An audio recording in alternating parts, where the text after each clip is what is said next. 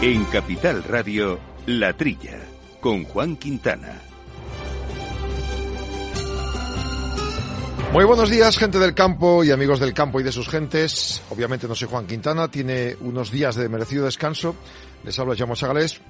Para realizar este programa de hoy y mañana, recuerden el fin de semana una horita hablando del campo, de lo que nos interesa, de la producción, de los primarios y también de otros asuntos, también algunos incluso hasta pueden ser divertidos. Está con nosotros en la técnica José Luis Navarro. Recuerden que pueden mandarnos mails de cualquier tema a esta dirección de email, latrilla arroba capitalradio.es. Vamos a hablar de varios temas. Uno, cómo las conexiones vía satélite pueden permitir aumentar el rendimiento de la agricultura y la ganadería hasta un 20%.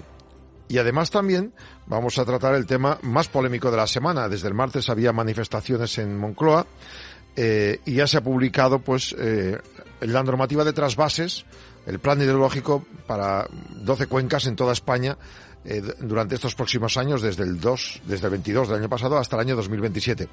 No ha dejado satisfecho a nadie, lógicamente. Bueno, sí. Por ejemplo, el presidente castellano manchego está contento porque le van a quitar menos agua de la que él preveía, pero en Comunidad Valenciana, en Murcia y en Andalucía están Catrina. No solo ahí, también en Castilla y León, a cuenta del Duero, eh, y luego otras comunidades que parece que están un poco más tranquilas o al menos parece que eh, los debates han sido más fructíferos. Hablaremos del agua, de esa necesidad que tenemos todos para poder consumir y poder tener los alimentos que necesitamos. Va a ser en los próximos minutos. Arrancamos. Tanto tienes, tanto pierdes. Hay imprevistos que lo cambian todo y los riesgos están ahí siempre, como el saneamiento, la pérdida de crías o las enfermedades del ganado. Por eso necesitas un buen seguro pecuario que garantice tu tranquilidad. Contrata ahora tu seguro de vacuno. Agroseguro. Trabaja sobre seguro. Buenos días, Jesús Moreno, nuestro comentarista estrella de hoy. Don Jesús, buenas. Hola, muy buenos días, Jaume, y a todos los oyentes de nuestra querida trilla. Hay muchas noticias, luego si quieres comentaremos las de los trasvases porque tienen su miga y lo haremos antes de hablar con los amigos regantes, pero antes un par de temas que creo que son interesantes, posiblemente alguno preocupante. El campo cambia de manos, la compraventa de fincas rústicas se dispara un 20%, sobre todo por el interés de fondos de inversión y de renovables. El sector supera los, los datos prepandémicos en un 28%. En noviembre del 19 se habían vendido 10.800 propiedades y ahora son bastantes más, 13.900. Eh, el primer semestre del 22 fue récord en compraventa de fincas. Hay inversores particulares, agricultores y ganaderos que están invirtiendo en fincas rústicas para energías renovables, forestables, para reforestar y captar derechos de CO2 el abanico de inversiones sigue creciendo. Lo que donde más se está vendiendo es en Castilla-León, 2.500 operaciones, Andalucía 2.000, Castilla-La Mancha 1.800 y Comunidad Valenciana 1.700.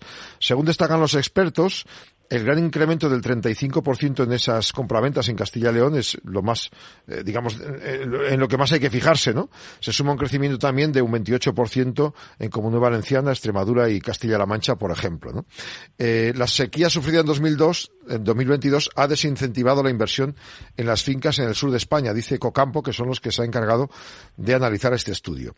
No solo hay interés de fondos de inversión y renovables, también hay herencias y compraventas y donaciones, pero Jesús, si vendemos o sea, si venden el campo productores para tener eh, capacidad de CO2, derechos de CO2, no sé si eso va a permitir que se repueble el campo. Pues mira, yo creo que aquí lo que está ocurriendo es, bueno, en primer lugar, eh, Jaume, el campo, o sea, los, productos que, que, escasean suben de precio. El campo no es que escasee, es que es limitado en nuestra querida piel de toro es, tiene la, la que tiene, con lo cual no, no puede aumentar, no es como el mercado eh, urbano, que puede crecer los pisos hacia arriba y, puede haber todo lo que quiera. El campo tiene su límite. Este, esta, eh, esta noticia de que están aumentando el, cambio de manos, pues eh, es, es, muy general. Habría que estudiar con, más, con, más detalle por qué se, por, qué se, se, produce estos cambios. Está claro que hay un movimiento, hay un movimiento que es saber, saber los, fondos de inversión que eh, el mundo tiene que alimentarse y, los alimentos siempre vienen de la tierra, con lo cual esa demanda nunca, nunca va a fallar. Hay que producir para comer, con lo cual esos, esos fondos de inversión procurarán invertir allí donde, donde, donde piensen producir los alimentos para alimentar a, no solamente a España, sino para la exportación. Eso, está clarísimo. Luego hay unos cambios de, propiedad in situ, que yo digo, de, vecinos, por jubilaciones, por, en fin, mira como, como, ha, dicho en la noticia que, que en el sur hay menos movimiento. Claro, la, gente huye, huye de, la sequía. Y, y, esta, y esta noticia que, que, que, vamos a, comentar después sobre los, sobre los, los que, ha aprobado el gobierno sobre los, los planes de, Cuenca va a influir mucho también en este movimiento. Porque no, eh, ya, hay una duda de decir, si no tengo agua en Levante, ¿para qué voy a invertir? ¿Eh? A, lo mejor, a lo mejor invierto en Portugal, que es donde va, eh, donde va a llevar el agua el Tajo, por ejemplo. Efectivamente, claro. Hay otra noticia, la comunidad científica se ha sorprendido por una gripe aviar desestacionalizada. Este patógeno, el H5N1, ha conseguido incrementar mucho el rango de especies. Recordemos que esta semana pasada se habló de una granja de bisones en Galicia, donde por 29 focos de aves silvestres sacrificaron 52 animales, 52 eh, bisones. Eh, según los responsables de sanidad animal del Instituto de Investigación y Tecnología Agroalimentaria, eh, el virus ha conseguido mantenerse en el reservorio de aves salvajes y ahora hay que ver si este próximo verano ocurre lo mismo. hay que se ha incrementado mucho el rango de especies de aves que es capaz de infectar. Eh, el último, insistimos, hay 300 brotes informados de aves de corral en todo el mundo, 140 naves salvajes, esto del 5 de enero, sobre todo en Europa, América, Asia y África. Hay una fácil expansión y luego está el tema de las vacunas. Hay efectivas vacunas para los animales, pero se usan en Egipto, en México y en otros sitios. En Europa está prohibido una vez más. Eh, podría ser que esta cepa, por tanto, si, eh, si se expande de la forma rápida que temen los expertos, lleve a, la Unión Europea a obligarse a preguntarse si van a seguir igual eh, y al final van a permitir vacunar. Francia ha sido uno de los primeros países en pedir vacunar porque su importante cabaña de patos en extensivo para producir foie pues puede tener un problema serio. En cuanto a la salud humana, recuerdan que el año pasado hubo algún caso esporádico de trabajadores, pero que eh, puede volver a ocurrir, pero que serían puntuales. Eh, una vez más estamos poniéndonos, pegándonos el tiro en el pie, ¿no? Si no, no podemos vacunar para evitarlo. Bueno, a mí me, me, recuerda un poco esto de la, de la gripe aviar, vamos, así vagamente me recuerda al COVID. ¿De dónde viene? nunca se ha sabido. para mí es una sorpresa, una, sorpresa que, que, que, aparezcan eh, en los bisones. Es decir, yo pensaba que la gripe aviar siempre era por las aves, ¿no? España tiene un problema con, la, con el, movimiento de, aves migratorias que, vienen del norte al sur. Claro, eso es muy difícil de, de controlar. Eh, en cuanto a la vacuna, hombre, eh, Francia, no sé, habla de, vacunar los patos en extensivo. Eh, no sé qué, qué, dificultad habrá en, vacunar los patos en, extensivo, pero claro, aquí en España, bueno, en España y en Europa, se, se optó por erradicar la gripe aviar a base de, eliminar los puntos de infección. No, solamente, no solamente la granja infectada, sino la granja en, un entorno más o menos que consideraban los técnicos que había que eliminar. ¿Eso es la solución? Pues por lo visto no, porque aparece la, la gripe aviar eh, también a pesar de, esas medidas, ¿no? El verano también tiene su influencia, como tú has dicho. Eh, el calor me parece que es, es un enemigo de, de... Vamos a ver si este verano próximo no pasa no pasa como con el anterior que este, este, este, calor que ha habido excesivo ha, dado como resultado esta esta aparición inusual en esta época de, la gripe aviar. Claro efectivamente eh, el tema está en que no se recrudezca más y se pueda frenar no no sé si bueno solo matando cabañas se puede frenar o hay otras maneras de hacerlo eso es lo que nos preguntamos la gente que no sabemos Sí, pues eso, yo creo que eh, habría que consultar, si te parece, en algún, en algún próximo programa, a ver si nos hacemos con, la opinión de algún experto que, que, nos informe sobre el particular. Luego otro tema, también ha sido polémico esta semana, eh, ministras de Podemos insistiendo contra un, eh, en este caso unas tiendas, una cadena de tiendas, Mercadona, pero en cualquier caso, datos.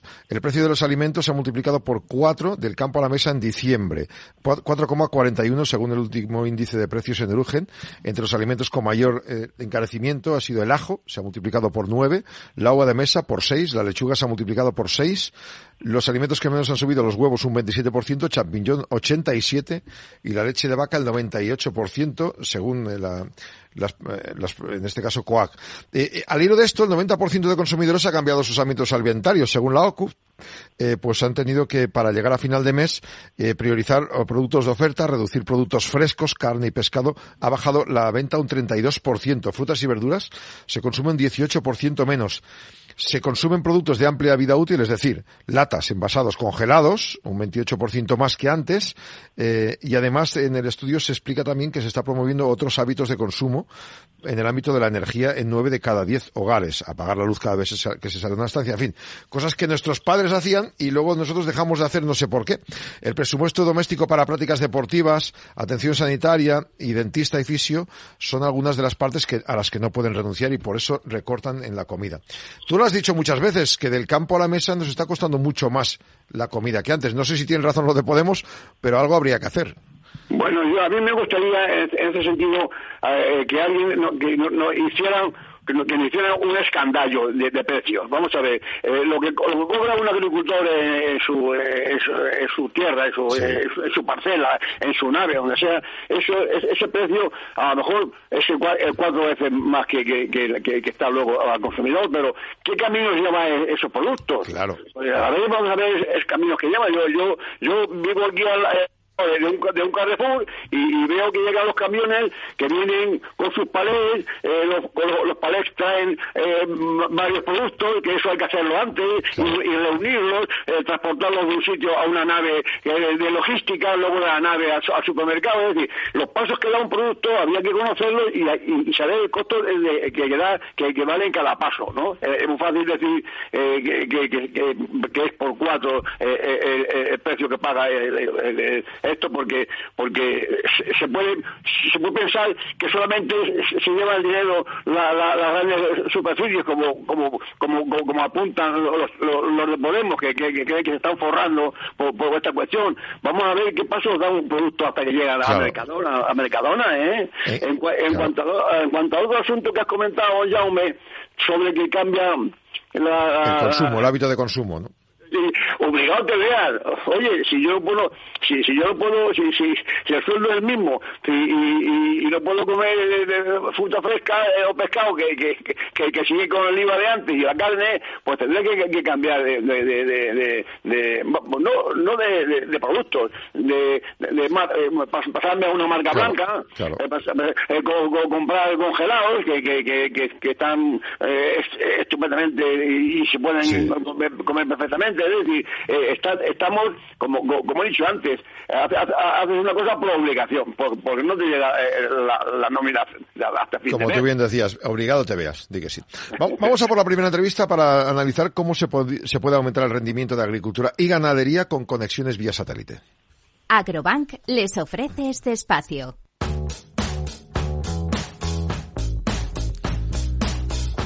La conexión, como os cuento, de los satélites que orbitan la Tierra a baja altura, LEO, con dispositivos LOT, va a permitir aumentar el rendimiento de la agricultura entre el 15 y el 20% según un estudio de una consultora Access Partnership especializada en servicios de asesoría en tecnologías de información y comunicación.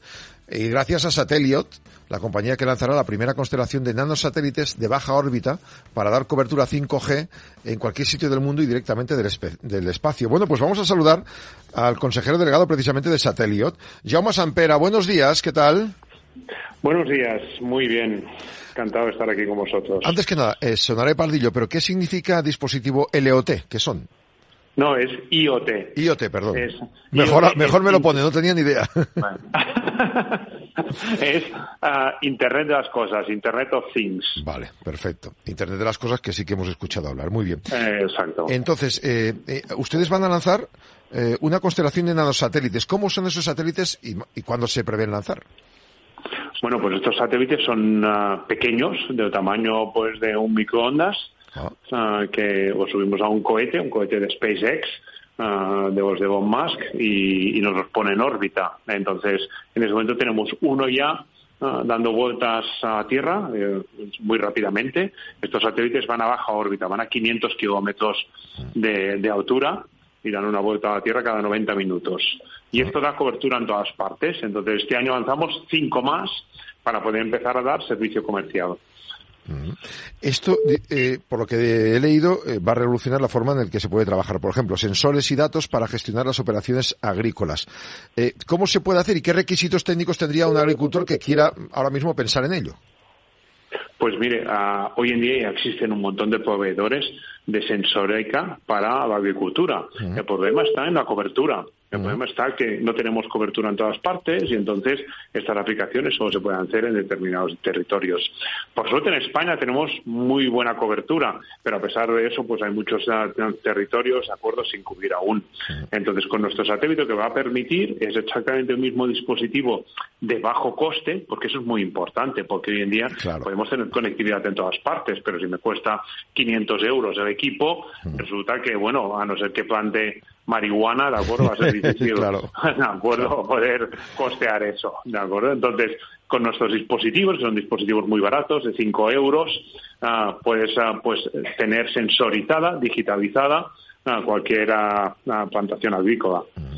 Hablan de cifras de entre 235.000 y 490.000 millones de aumento en valor económico en 2030, entiendo en todo el planeta, o en Europa, o en España.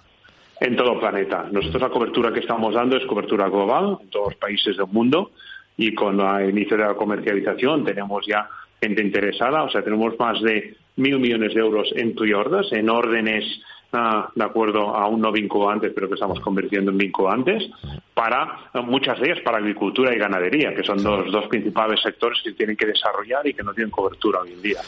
Hablan de rendimientos de, bueno, más del 7, el 9%, incluso hasta el 15 y el 20%. aparte de rendimiento económico, entiendo que es rendimiento en cuanto a, conseguir más, eh, más producción, que eh, eh, también aliviaría las penurias en el mundo, donde, por ejemplo, falta trigo o falta algo. Con estos sistemas, ¿podríamos conseguir más producción? Muchísima más. O sea, hoy en día no estamos hablando ya de experimentos, sino estamos hablando de aplicaciones reales que se han hecho en agricultura, es donde sacan esos datos de aumento de la productividad y ah, otro gran beneficio, la reducción del consumo de agua. O sea, actualmente están ah, viendo reducciones de hasta 40% de consumo de agua en ah, los campos digitalizados. ¿Cómo funciona el sistema este, eh, precisamente ahora que es noticia, lo de los trasvases y la falta de agua? Con poquita agua se puede mantener una plantación, pues por ejemplo, como, como eh, no sé, en la zona donde hay eh, invernaderos. ¿Y cómo se haría ese sistema tecnológico? Básicamente está en conocer el estado ah, de humedad y más de 20 ah, pues datos más ah, de cada una de las diferentes áreas de una plantación. O sea, los campos parecen iguales, pero uno tiene pues un determinado suelo que retiene mucho más la humedad que otro. Entonces, actualmente hoy se riega mucho por por, por sin excursión, ¿de acuerdo? O, sea, todo. O sea, vamos a regar, pues regamos cada día, ¿de acuerdo? O sea, el, peor caso es el que manda en agricultura. Entonces, con estos sensores, pues te dirá exactamente, oye, esto tienes que regar dos veces a la semana, este hoy toca, en tanto en el tema de agua como en el tema de fertilizantes, como el tema de abono. O sea, cuál de las diferentes parcelas necesita ese refuerzo y cuál no. Eh, añaden ustedes que hay un sistema que se puede hacer de vigilancia meteorológica. Es decir, no haría falta depender de, por ejemplo, Meteosat o de la predicción habitual. ¿Tendríamos otra predicción más cercana a lo que necesitamos? Bueno, cada uno de estos sensores, de acuerdo, mide también uh, temas meteorológicos, ambientales, y eso pues te permite, gracias a todo, toda la sensórica de IoT, de Internet de las Cosas, va muy ligada a inteligencia artificial. O sea, hoy en día si tú tienes una estación meteorológica, puedes, de acuerdo, personalmente ver eh, cuáles han sido las variaciones. Cuando tú tienes, ah, pensamos que estamos hablando de centenares de sensores, de acuerdo, es imposible mirar uno a uno. Claro. Entonces aquí necesitamos esa inteligencia artificial, que es la que te dice, en base al histórico, de acuerdo, cuando mm, disminuyó la humedad, aumentó la presión, eso significa que pues van a haber más lluvias, menos lluvias, eso significa que, de acuerdo, este campo necesita abono, fertilizante o hay un peligro de plaga. Claro. Eh, Jesús Moreno, tenemos a Jaume Sampera, consejero delegado de Sateliot, por si quieres consultarle algo.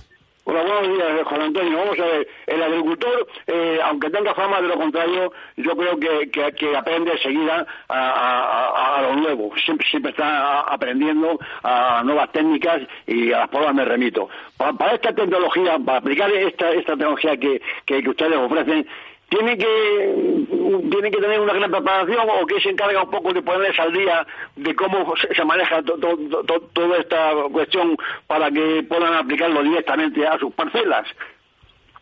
Mire, realmente las necesidades, los conocimientos técnicos que necesita el agricultor son muy pocos. La sensórica, de acuerdo, que se tiene que poner está preparada para cada uno de los diferentes cultivos. En algunos casos es una estaca una estaca electrónica, ¿de acuerdo?, que se clava en el, en el suelo, ¿de acuerdo?, y que empieza a medir por otro lado, tenemos las aplicaciones. Las aplicaciones están diseñadas para los diferentes tipos de cultivos. Hay especialistas que no somos nosotros. Nosotros damos la conectividad que tienen aplicaciones para olivo, para la vid, para el trigo, para maíz y que en base a esos parámetros y al histórico que tienen ellos dan indicaciones muy simples. O sea, regar, abonar o fertilizar, ¿de acuerdo? Pues son, son indicaciones que, obviamente pues no necesitan cualificaciones. Además estoy completamente de acuerdo con usted, o sea, las nuevas generaciones de agricultores están muy tecnificados y están muy abiertos a la innovación. Sin duda. Eh, hablaban ustedes también de la colocación de estos sensores IoT en animales para aumentar el rendimiento, por ejemplo, de leche en los rebaños o, conocer las reses enfermas. Eh, ¿Cómo funciona esto? ¿También se les pone un, como un chip o algo a los animales? Sí, eh, nosotros hemos visto varios ah, proveedores de dispositivos pues para para ganado vacuno principalmente, me acuerdo que algunos de ellos son simples collares, otros son pues un tac en la oreja. Ah, estos ah, miden las constantes vitales del animal y permiten que estos animales, que muchas veces pues están sueltos por la montaña, principalmente para esos más que para los de granja, mm. donde pues eh, la comunicación es más fácil, eh, pues permite visualizar en todo momento, pues una vaca está preñada en el momento en que entra en parto, ¿de acuerdo? O si una está enferma, detectarla antes de que sea demasiado tarde y no se puedan ah, y no se puedan ah, solucionar problemas. He, visto un dato eh, significativo. El número de vacas perdidas, por ejemplo, por problemas de salud, fue un 24% menor con este sistema. Así que al final, perder una vaca prácticamente se amortiza con el sistema que tengas que invertir, ¿no? Es que son eh, sistemas, además, que estamos hablando otra vez, he visto collares de acuerdo para vacas que cuestan menos de 10 euros. O sea, más un euro al mes, eso es fácilmente amortizable ah, por este y muchos otros ah, beneficios. Don John, al principio creo que me ha dicho que tenían eh, ya algunos contratos o algunos convenios. ¿En qué países están trabajando y si en España tienen ya algunos de ellos? Sí, tenemos en España, obviamente, bueno, este es nuestro país de nacimiento y por lo tanto es el que más fácil estamos generando contratos. O sea, el primer operador con el cual vamos a hacer la implementación es Telefónica, que es ah, nuestro operador base, ¿de acuerdo? Pero tenemos contratos ah, que además también vamos a hacer con Telefónica en todos los países de Latinoamérica, donde ellos están muy presentes, y en el resto del mundo, pues principalmente Latinoamérica, África y Norteamérica y Europa, por supuesto. ¿Hay algún sistema parecido en el mundo o son ustedes pioneros en esto? Hay sistemas parecidos ah, que también son específicos para el Internet de las Cosas. Pero nosotros somos absolutamente pioneros en utilizar los mismos equipos que utilizan los operadores móviles. Y eso nos permite aprovecharnos de todo el ecosistema y de sus economías de escala. Estamos hablando de diferencias de coste del equipo de algún centenar de euros, ¿de acuerdo? A 5, 10 euros. O sea que es tremendo. Eh, un apunte, eh, vale para otros sectores, entiendo que no son solo el campo. ¿En, qué otros, por ejemplo, se puede utilizar y se está utilizando? Nosotros tenemos muchas aplicaciones en temas de logística, obviamente contenedores refrigerados que quieren controlar en todo momento la temperatura, humedad y la posición, en temas de infraestructuras, redes de alta tensión, oleoductos, gaseoductos, ah, vías de tren, uh, en temas marítimos muy importante. O sea, estamos con, una, con una empresa diseñando pues salvavidas geolocalizados en todo momento, de forma que se puedan ahorrar muchas vidas uh, y muchos costes en los rescates. Las aplicaciones al final eh, son enormes y extensísimas y nos van apareciendo. Pues hay, hay unos señores que están diseñando equipos para los paneles de abejas, o sea, no, que no de ovejas, eh, para controlarlos a, a, distancia también y, y, tener los parámetros necesarios pues para saber uh, que, que constan de buena salud. ¿Cuál es el sector que más raro le ha parecido que le pidieran información? Si es que hay alguno que sea raro. bueno, el de las abejas es bastante raro, ¿de acuerdo? O sea, porque nunca había pensado en, tener controladas las abejas. En logística hay unos señores que están diseñando una etiqueta, ¿de acuerdo? Que lleva impreso el ah, circuito de acuerdo de comunicación. O sea, eso significa que simplemente pegando a etiqueta a un paquete puedes hacer el seguimiento por todas partes del mundo. Carambas. La tecnología, vamos, se mejora que es una barbaridad gracias precisamente a estos. Y fíjate cómo son como microondas, son mínimos. Claro, para nosotros esto es eh, la tecnología del futuro y para ustedes es lo más básico. Cinco más uno van a tener en órbita este año 2023, ¿no? Exactamente. Pues gracias por atendernos y que vaya todo muy bien. Y Jaume Sampera, consejero delegado de Sateliot, un saludo y hasta la próxima. Hasta la próxima. Muchas gracias para nosotros. Agrobank les ha ofrecido este espacio.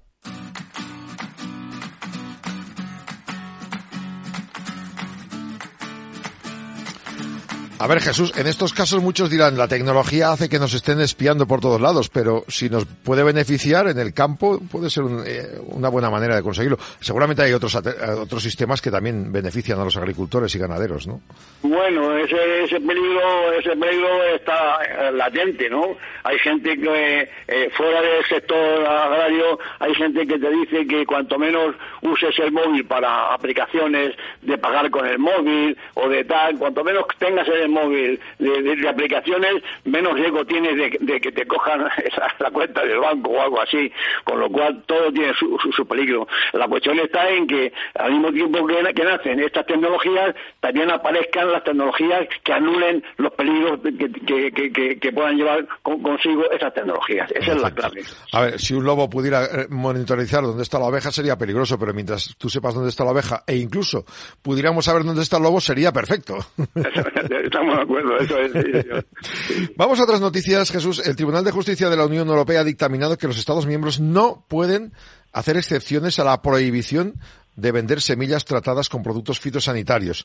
La Corte de Luxemburgo eh, es en relación eh, ha, sacado este dictamen en relación a una denuncia que hubo sobre tiametoxam y eh, clotidanina insecticidas del grupo de, de, nenocoticoides para la agricultura para tratar semillas, que inicialmente estaban eh, autorizados en la Unión Europea, en el 18 la Comisión impuso restricciones y luego se prohibieron. Bueno, Bélgica invocó ese mismo año, en el 18, una excepción en la normativa, pero dos asociaciones de lucha contra los pesticidas y de fomento de la biodiversidad se metieron en el lío y dijeron que no. Al final han ganado ellos el juicio. ¿Esto puede perjudicarnos mucho, poco o tal vez nada?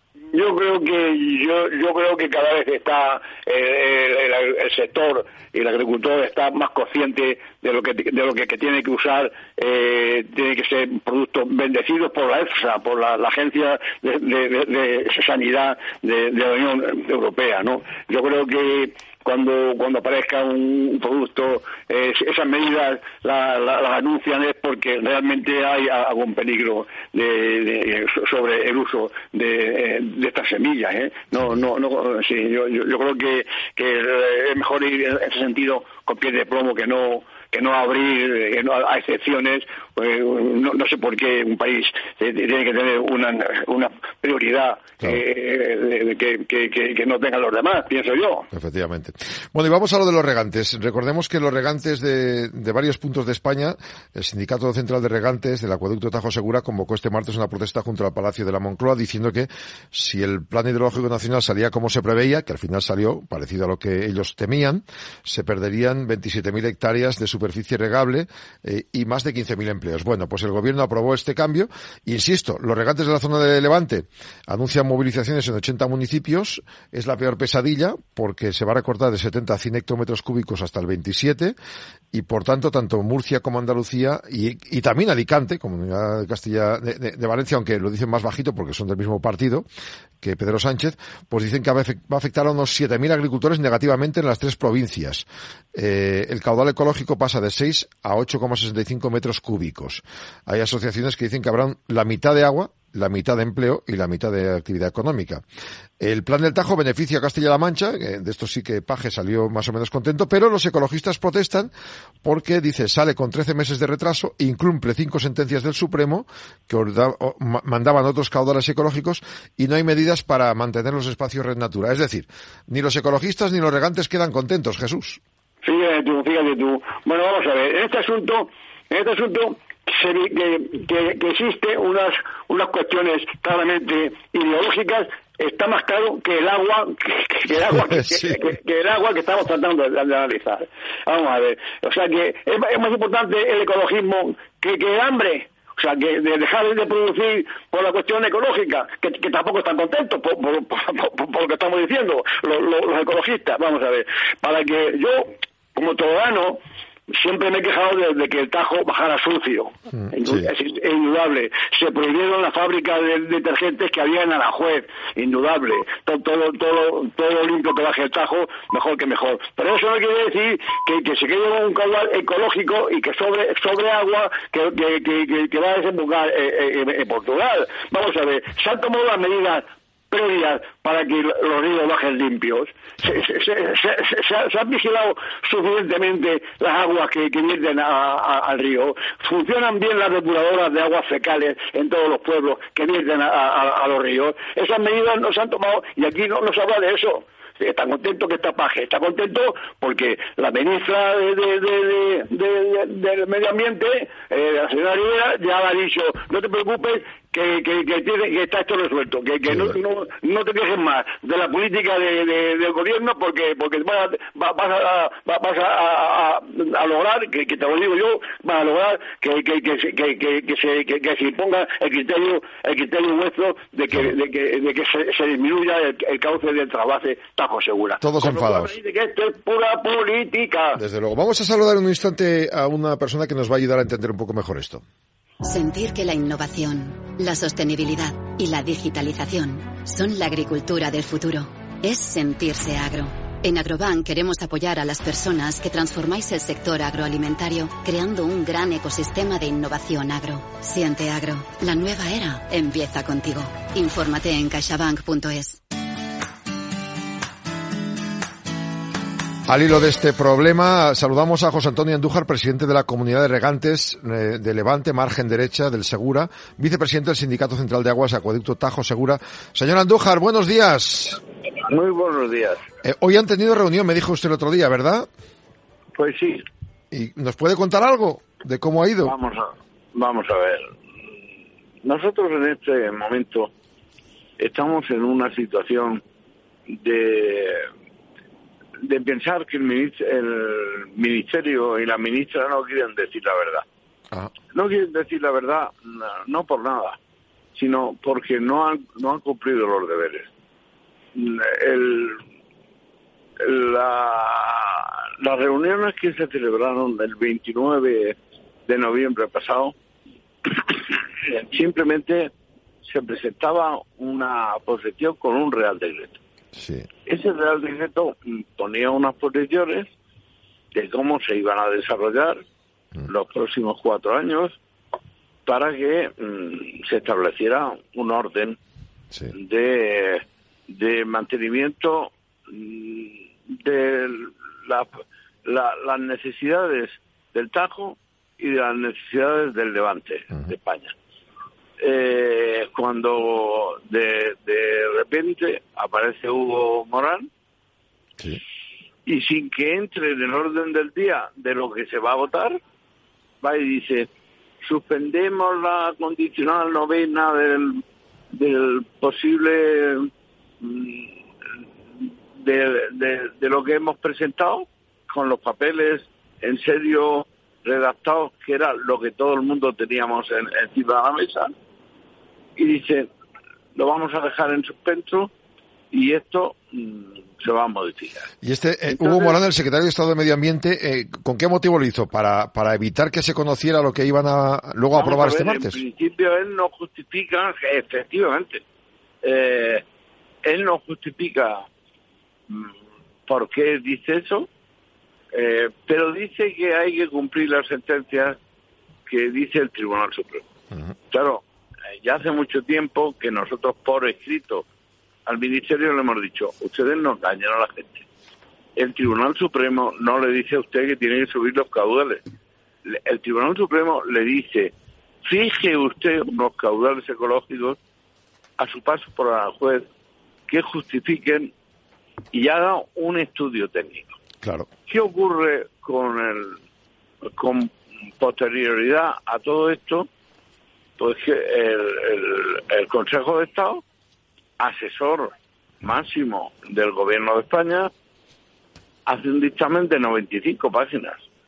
Y entonces, al final le dice, mire usted, Eh, hay unas páginas que ellos justifican eh, diciendo exactamente cuáles son.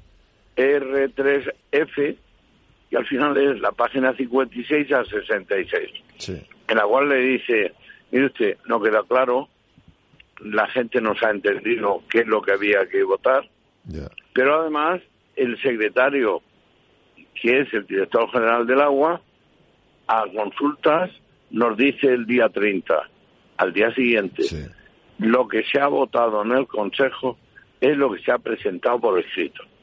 Por tanto, lo que se había aprobado en el Consejo Nacional del Agua no tiene nada que ver lo que lo que el, el secretario de Estado estaba diciendo. Entonces ahora, para entendernos, ese, estos recortes de 70 a 100 hectómetros cúbicos y el caudal mínimo pasar de 6 a 8,65 metros cúbicos, esto puede, eh, puede hacer que, ¿cuántos meses o, cuánta cantidad menos de agua pueden tener los regantes de su zona?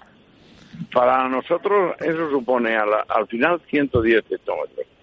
110 hectómetros de unos 200, a ti te están reduciendo y dejando 90 hectómetros para todo el consumo, porque no estamos interviniendo del, del agua del que está utilizando la mancomunidad de Canales del Tevilla, que es la que abastece a los municipios. Entonces, el planteamiento es el siguiente. Mire usted, nosotros en este momento solo pedimos una cosa, cúmplase la ley. La ley en el memorándum de 2014 que está vigente suprime lo que llamábamos cláusula Narbona. La cláusula Narbona era una cláusula muy simple. Cada hectómetro que se produzca en las desalinizadoras, sobre todo la de Torrevieja, desaparecerá del agua que viene del Tajo. Esa, esa cláusula la anula por ley y cinco comunidades votan a favor. Eso es lo que se llama el memorándum. Sí, sí. Bueno, el memorándum entonces clarifica que tenemos que seguir con un abastecimiento que no se puede sustituir por el agua del mar. Claro. ¿Qué es lo que está diciendo estos días eh, la ministra Rivera? Que no nos preocupemos, que, eh, que va a tener agua Alicante, Murcia y Almería, y que el agua no va a faltar. Oiga usted, señora ministra, en primer lugar, nosotros en estos momentos estamos pagando el agua a 0,18. Mm. usted dice que nos va a dar agua a 0,34. Claro. Cuando siempre nos han dicho que el agua no se podía subvencionar, que lo prohibía la directiva Marco de Agua mm. y que era imposible porque Europa no nos permitía subvencionar el agua. Cuando se presentan las manifestaciones, empezamos a protestar, entonces nos dicen que sí, que esto se va a reconsiderar. ¿Cuándo? A la semana que viene. O sea, o sea, terminará este programa y a la semana que viene estaremos esperando. Pero también estaremos esperando que se publique la aprobación de los planes de Cuenca en el, en el oficial del Estado.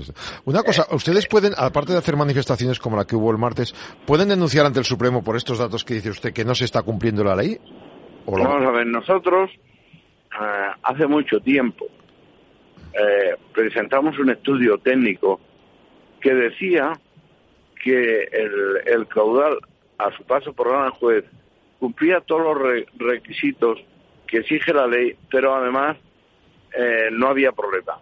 Que el problema estaba uno, un, kilómetro o dos kilómetros después, cuando se incorporaban las aguas eh, que venían realmente en malas condiciones.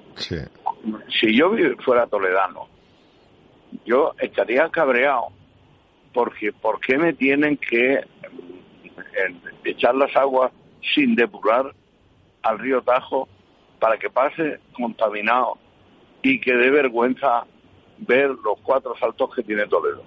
Yo, como levantino, tengo que estar a su lado.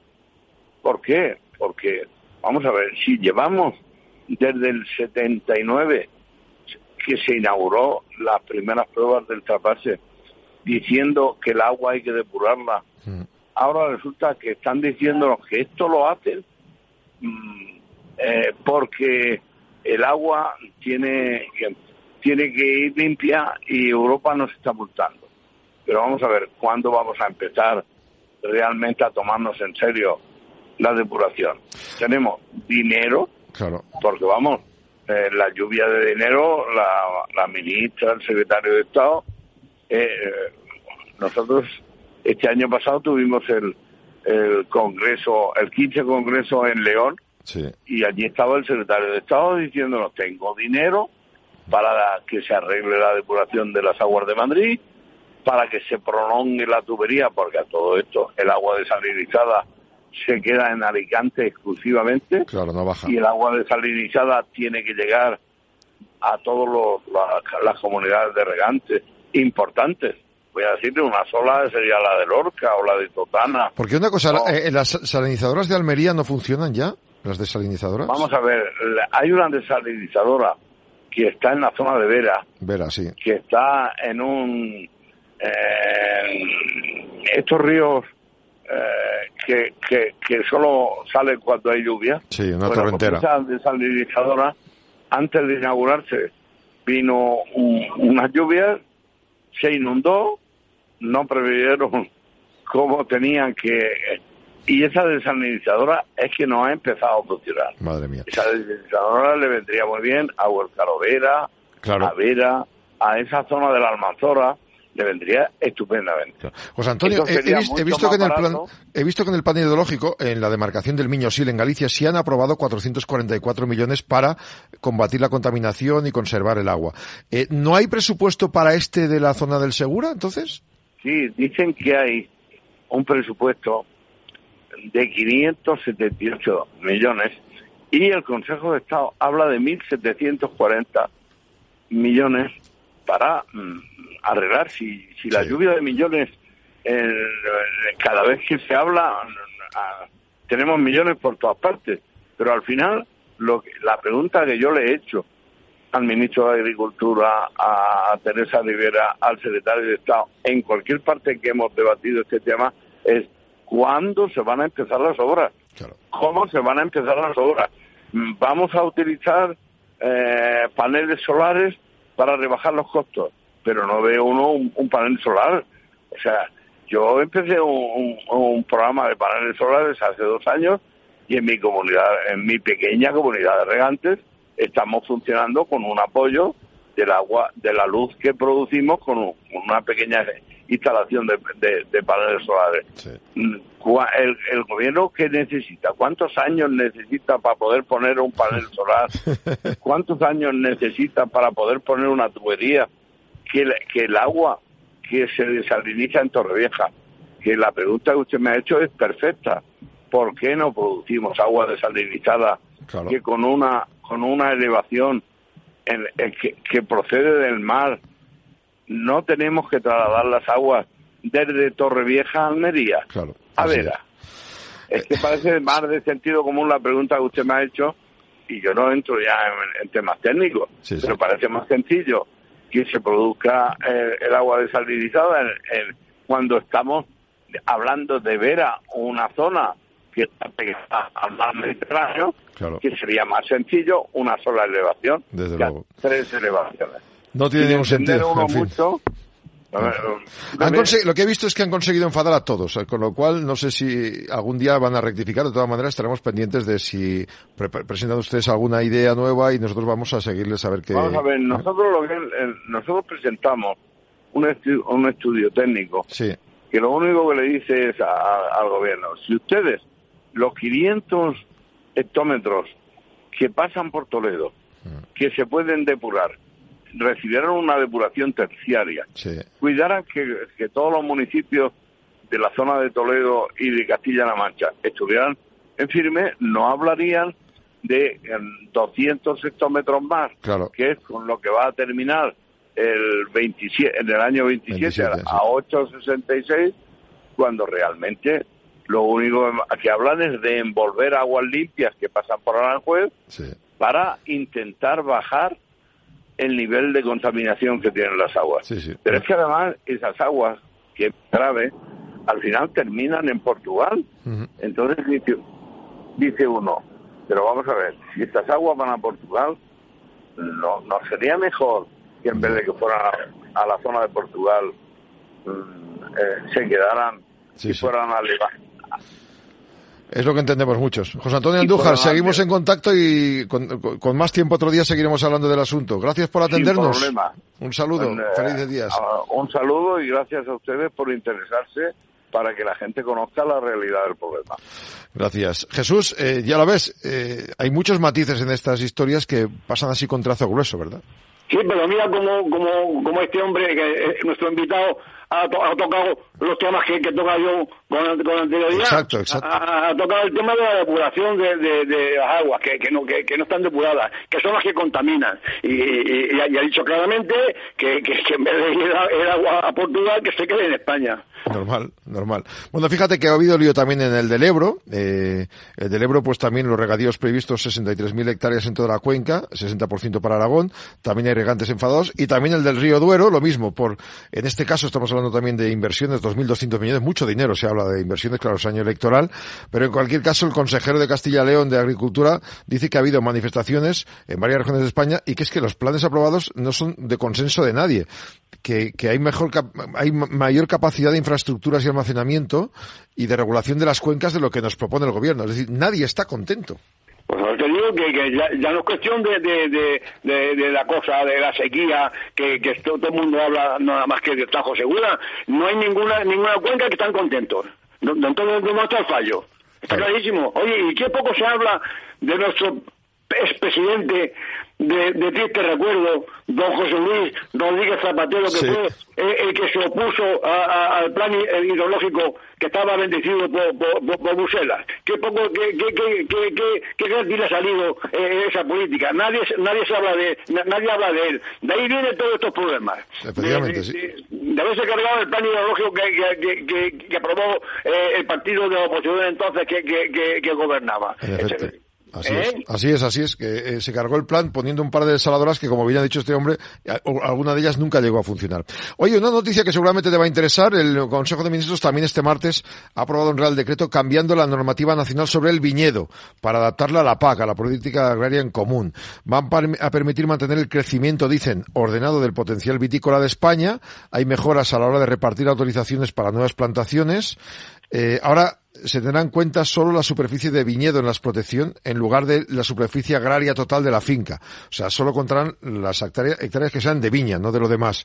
Y además, eh, hay unas puntualizaciones del criterio para priorizar las peticiones de medianas explotaciones, favorecer proyectos con mayor viabilidad y perdurabilidad en el tiempo que den más salida a la producción del vino en el mercado. ¿Qué tal te suena esta música? Bueno, pues me suena muy, muy flojita, o sea, los cambios cambios son mínimos. ¿Qué cambios hay? Pues eh, lo, único que, se vislumbra un poco, que no, que no me parece mal, que, que, que, se, que se priorice los permisos de plantación a las pequeñas y medianas plantaciones. Hasta ahí muy bien. Pero lo demás, lo demás es paja. Eh, lo, de, lo de prohibir que se comercialicen los, los productos de dinero que no tienen permiso, eso eso existe desde, desde, que el mundo es mundo. Eh, o sea que los cambios son muy leves, muy, muy, leves. Y que, que se prioricen las variedades que tienen mejor salida, pues, pues, pues también es lógico, porque ¿qué es lo que ocurre? Ahora mismo el reparto de, cuando hay reparto de, de, las plantaciones, de, las hectáreas que, que se permiten cada año, pues están los consejos reguladores y son los que dicen yo, yo tantas, yo cuántas, y se reparte el dinero. O sea, nada nuevo en el Real Decreto. Importante, nada muy importante, ¿eh? bueno, bajo mi punto de vista. Bueno, tomamos nota. Hay unos que sí que están contentos, son los que producen aguacate. Se va a reducir un 25% la producción y diríamos, bueno, están tristes. No, porque dicen que en los últimos eh, dos años ha habido un aumento de producción, tanto en España como en otros países, Israel, Marruecos, que ha sido de récord y eso bajó el precio del aguacate. Ahora, con la falta de lluvias, hay aguacates más pequeños que dice que no han mermado la calidad, que son igual de buenos, pero afirman los productores en España que eh, al haber menos les van a pagar más. Son de los pocos que arrancan enero optimistas, ¿eh?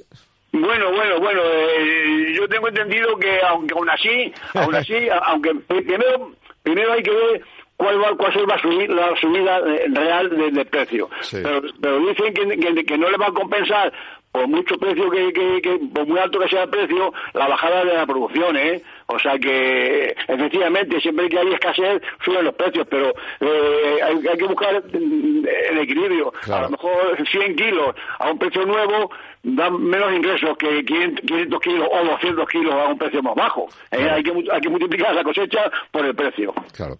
Vamos a hacer una pequeña pausa, vamos a conectar con nuestro amigo Pablo Maderuelo, que nos va a traer un proyecto interesante de esa España medio llena. El otro día estuvo en Fitur en un debate muy interesante con gente que ha ido de la ciudad al campo y de nuevo a otras ciudades más pequeñas a producir y hacer otros tipos de trabajos, por ejemplo, dedicarse al arte y a la música. Pablo Maderuelo, buenos días.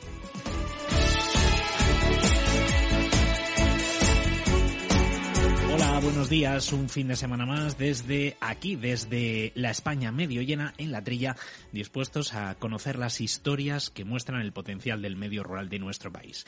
En esta ocasión nos vamos a desplazar hasta Arenillas. Arenillas es un municipio de la provincia de Soria, una de las zonas que más se vincula precisamente a la despoblación porque es una de las zonas que tiene eh, pues una menor densidad de población. Bien, pues en Arenillas desde hace ya nueve años se celebra el Boina Fest, es un festival de música que precisamente quiere lanzar un mensaje a favor del medio rural y contra la despoblación. Rodrigo Gismera es el responsable de este festival y con él vamos a hablar este fin de semana aquí en la trilla precisamente pues para explicar en qué consiste el Boina Fest, cómo va a ser este año, porque ya se ha abierto la convocatoria para quienes se quieran apuntar a participar y además eh, sobre lo que supone para toda la zona de Arenillas.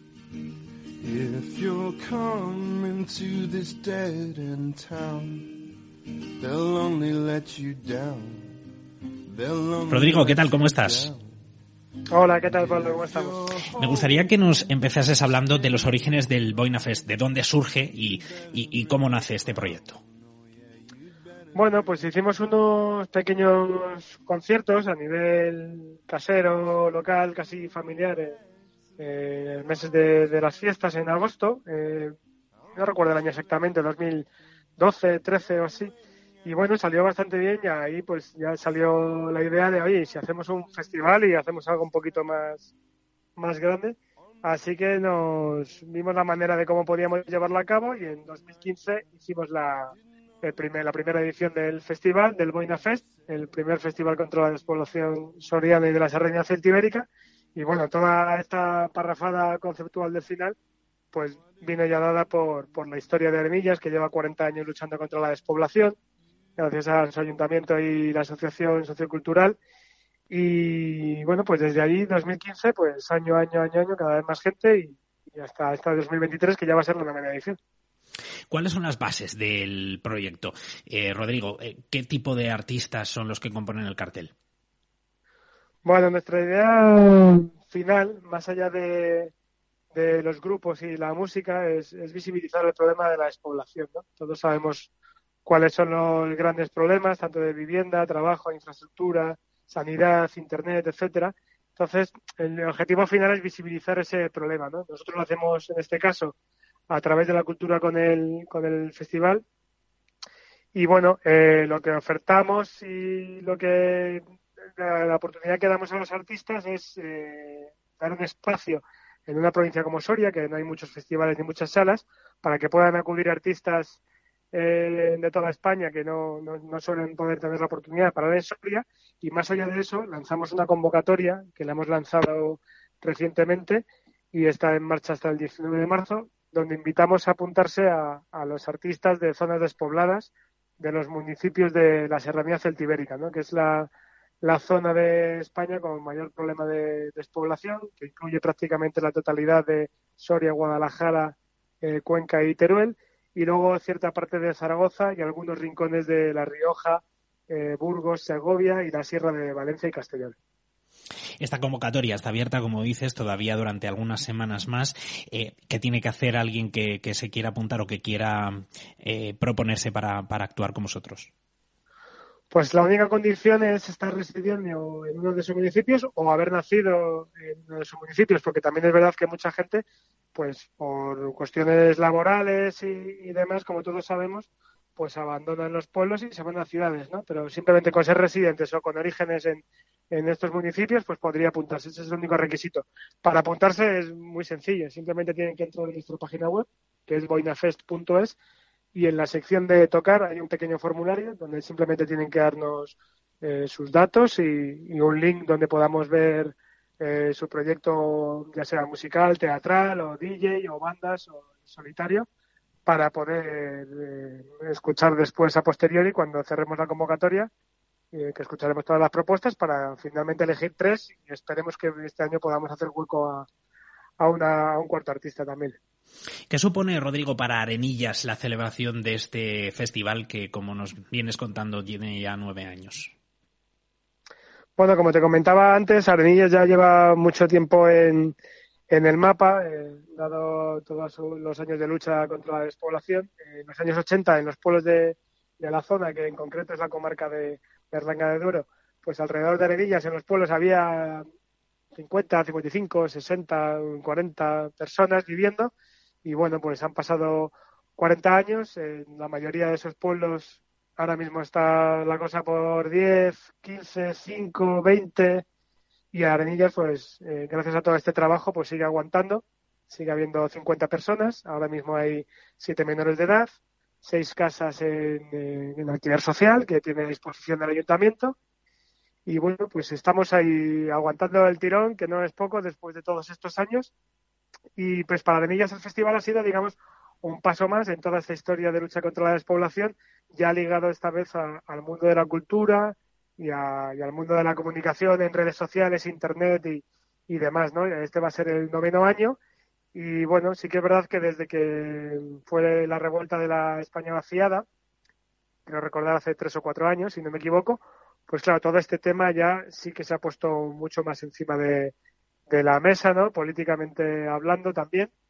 Y bueno, pues cada vez nuestro seguimiento y el apoyo que conseguimos es mayor y cada vez viene más gente al pueblo. Y para que tengas una idea, pues en la primera edición en 2015 vinieron unas 300 personas y prácticamente una docena de personas a acampar. Y en la última edición del año 2022 vinieron mil personas y en la acampada había ya más de 250 personas. Pues desde luego se nota el cambio, se nota la evolución y lo que hay que hacer es asistir. ¿Tenéis ya fecha para este año 2023, Rodrigo? Sí, siempre lo hacemos el primer sábado de agosto. Este año va a ser el sábado 5 de agosto y bueno, pues todavía falta mucho para esa fecha, pero sorprendentemente a estas alturas, sin todavía haber anunciado el cartel, pues ya tenemos reservas de acampada incluso lo cual nos hace mucha ilusión porque ya la gente repite porque se la ha pasado bien, ¿no? Sin ni siquiera esperar a ver qué, grupos y qué artistas van a, van a actuar este año. Así que nada, muy ilusionados y con muchas ganas de, alcanzar las cifras del año pasado o superarlas incluso. Pues esa es la mejor de las señales, que la gente se apunte todavía sin el cartel. Rodrigo, muchísimas gracias por habernos atendido. Nada, gracias a ti, Pablo, por todo tu apoyo y invito a, a todos los artistas a conocernos en nuestras redes sociales y apuntarse a la convocatoria que hasta el 19 de marzo sigue abierta en nuestra página web.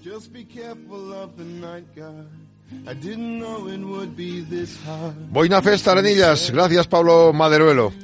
Oye Jesús, antes de irnos, nos queda un minuto, pero sí me gustaría hablarte de un cazador de Villalonga, en Comunidad Valenciana, el domingo, abatió un jabalí de 120 kilos de peso, un municipio de Comunidad Valenciana, que había eh, herido a varios perros, molestado a mucha gente de la población. Dicen que ha habido 30 accidentes de tráfico en el término municipal en un año, y al final se tuvo que esconder detrás del campo de fútbol varias, varias horas hasta que lo pilló. Eh, hay que buscar soluciones porque esto va a acabar haciendo daño a más de un sitio, ¿eh? Claro, pues esto, esto no es nuevo. Vamos, este, este animal en concreto, la noticia viene porque, se, eh, porque tiene 120 kilos, eh, eh, mm, de acuerdo, pero, pero, pero si tantos kilos pueden hacer el mismo daño cruzando una carretera. De hecho, se han producido no sé cuántos accidentes de, tráfico por, cruzarse un, jabalí por la noche, ¿no? Efectivamente, sí. Es un peligro y además en este caso había herido también a, a otros, a otros animales, a perros, así que bien hecho está, 120 kilos, no está mal, da para unas buenas comidas para el carnicero que se lo quede. Jesús Moreno, muchísimas gracias por soportarme este fin de semana y hasta la próxima, ya con Juan Quintana. Encantado de estar en la trilla. Un abrazo a todos los oyentes. A los amigos oyentes recuerden, eh, primero, tienen nuestra manera de comunicar muy fácil, vía email, latrilla arroba capitalradio.es. Segundo, que pasen un feliz fin de semana y nosotros el sábado que viene volvemos a reencontrarnos ya con Juan Quintana aquí en La Trilla, en el programa del campo que a usted le gusta. ¡Feliz día!